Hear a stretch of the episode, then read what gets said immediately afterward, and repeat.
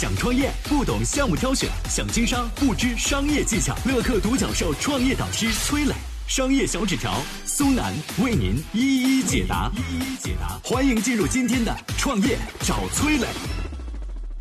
这个连李佳琦见了都要喊一声祖师爷的男人，到底是什么来头？普通人想做直播，有哪些值得注意的地方？有请崔磊，有请崔磊。二零一九年，让人又爱又恨的男人非李佳琦莫属了。他靠着一张嘴，能在三百秒卖掉一万五千支口红。我的妈呀，这个颜色好看到炸裂呀！买它，买它！夸张的动作，直击人心的文案，优惠的价格，让人感觉不买几个口红都对不起他这么卖力的吆喝。不过呢，八零九零后的朋友对这个带货套路一定不陌生。仔细一琢磨，这不就是当年电视购物的模式吗？提到电视购物，就不得不提到一个叫做侯星祖的传奇男人。有人说啊。论叫卖，李佳琦见了侯行祖都得叫一声祖师爷。二零零零年，台湾一家电视购物频道在选择产品的时候，偶然发现了一个手表品牌，叫做劳士丹顿。这个名字啊，像是劳力士和江诗丹顿的结合，听起来竟然还有几分高端大气的感觉。工作人员就想把这款产品放到电视上去卖。时任品牌销售总监的侯星祖自然是义不容辞当起了推销员。虽然没有主持人的功底，但是侯星祖穿上西装，梳起油头，还真有那么点味道。但他一开口，全体观众目瞪口呆。侯星祖上来就冲着镜头一通咆哮：“我们绝对是最顶级的八星八件车工，破盘价只要九九八，只要九九八。”那个时候，大家习惯了线下购物，哪儿见过这么慷慨激昂的推销啊？再加上侯星祖天赋异禀，几句话就能撩动人们的购买欲。大家看看这个设计，把整个手表的经典和档次表露无遗。只要带上它出去谈生意，那个身份、那个地位、那个气势，让人退避三舍。这个话术听起来是不是和李佳琦如出一辙啊？但侯星祖的推销技巧可远不止这些。为了证明是最低价，他时而拍案而起，时而扼腕叹息。为了证明质量，他甚至当场拿电钻去钻产品，什么专家认证啊、产品背书啊、骨折价甩卖啊，侯星祖那是信手拈来。配着屏幕上不断下降的库存，连连响起的订购电话，很多人都是头脑一热，立刻下单。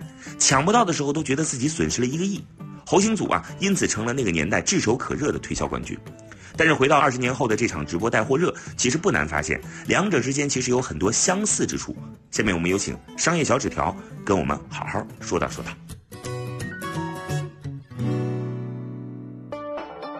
有请商业小纸条，请商业小纸。电视购物和直播带货二者之间最核心的相似之处就是便宜。无论是侯星祖口口声声叫喊的只要九九八。八新八件带回家，还是带货一姐薇娅说的全网最低价。其实带货的核心多年来未曾改变，就是便宜。其次，找准用户需求做宣传，比如说当年电视购物最爱卖的减肥药片儿啊，号称不打针啊不吃药，只要是一片儿就能够燃烧脂肪，再配一个胖子逆袭的励志故事，让无数少女立刻放下手中的鸡腿，打电话下单。再看现在李佳琦张口就是这支口红涂上会让你男朋友有初恋的感觉，你看。带货做得好的就是洞悉人性的高手。最后呢，带货惯用的手段叫体验消费。李佳琦怕你选不好色号，他自己涂给你看。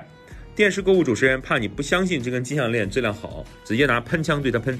他们用尽所有的肢体语言，只为向消费者传达一个信息：买啊！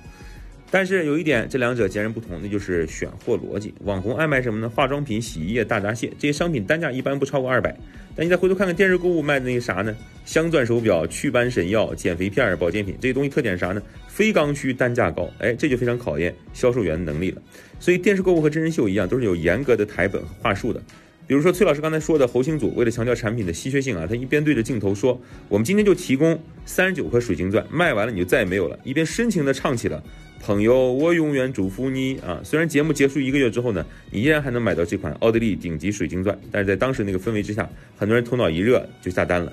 二十年过去了，可能现在的新生代消费势力连电视都不看，但对另一些人来说呢，电视依然是一个重要的购物渠道。这就是中国消费场的多元性，也是电视购物衰而不亡的根本原因。我是崔磊。很多互联网公司啊，都曾经邀请我去分享创业方面的课程，包括抖音、快手、百度、阿里、腾讯等等。我把主讲的内容呢，整理成了一套音频课程。这套课程啊，包含了创业怎么找合伙人、怎么找到投资人，怎么制定正确方向，怎么组建自己的团队等等。相信我，不管你是创业小白，还是有过创业经历的伙伴，这些内容对你来说都有帮助。下拉手机屏幕，在节目简介里边有我的个人微信号，添加微信，这套课程今天免费送给你，快去领取吧。